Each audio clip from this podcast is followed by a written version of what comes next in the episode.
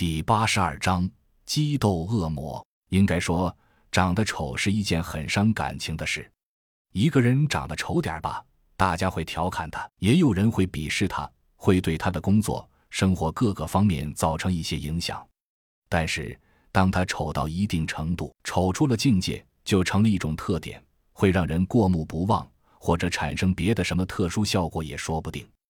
比如眼前这只 N 丧尸，已经超出了所有人的认知范围。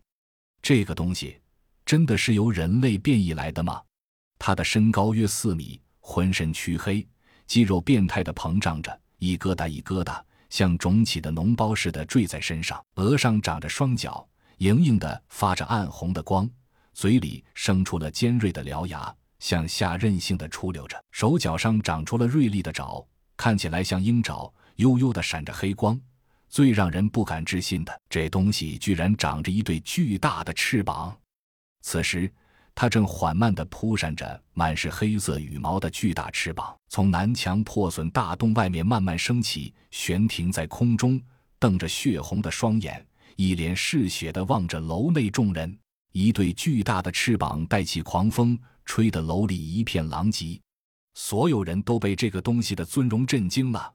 为什么长得这么超标还能活在世上？所有目睹的人都不相信自己的眼睛，张大嘴巴望着空中恶魔般的母体，浑然忘了那是吃人要命的主。所有人从小都在被教育不能以貌取人，而今天楼内的这些人却为以貌取人付出了惨重的代价。就在洛奇三人发呆的时候，空中的飞行母体突然一个俯冲，向着三人直扑下来。十几米的距离，几乎只是一眨眼就消弭于无形。常年习武的洛奇只来得及微微一侧身，就感觉一股巨大的力量撞在肩头，整个人横飞出去，唐刀被击飞，在空中转了几圈，铮的一声插在墙壁上，左胳膊断了。毫无疑问，即使如此，他也是幸运的，因为他的侧身躲过了被开膛破肚的命运。另两人就没这么幸运。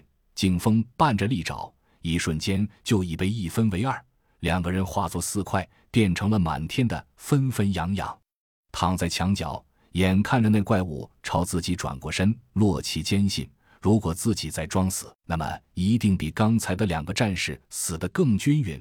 于是强忍着胳膊的剧痛，一个扭身站了起来，面对着母体。甄孝阳等人完全没想到，这母体身躯这么巨大。居然还这么灵活！反应过来时，两名战士已经阵亡。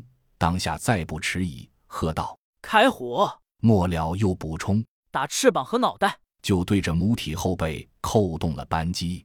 瞬间，几颗七点六二毫米子弹怒笑着飞向母体，哧哧哧三声，分别钻进了母体的头皮和翅膀。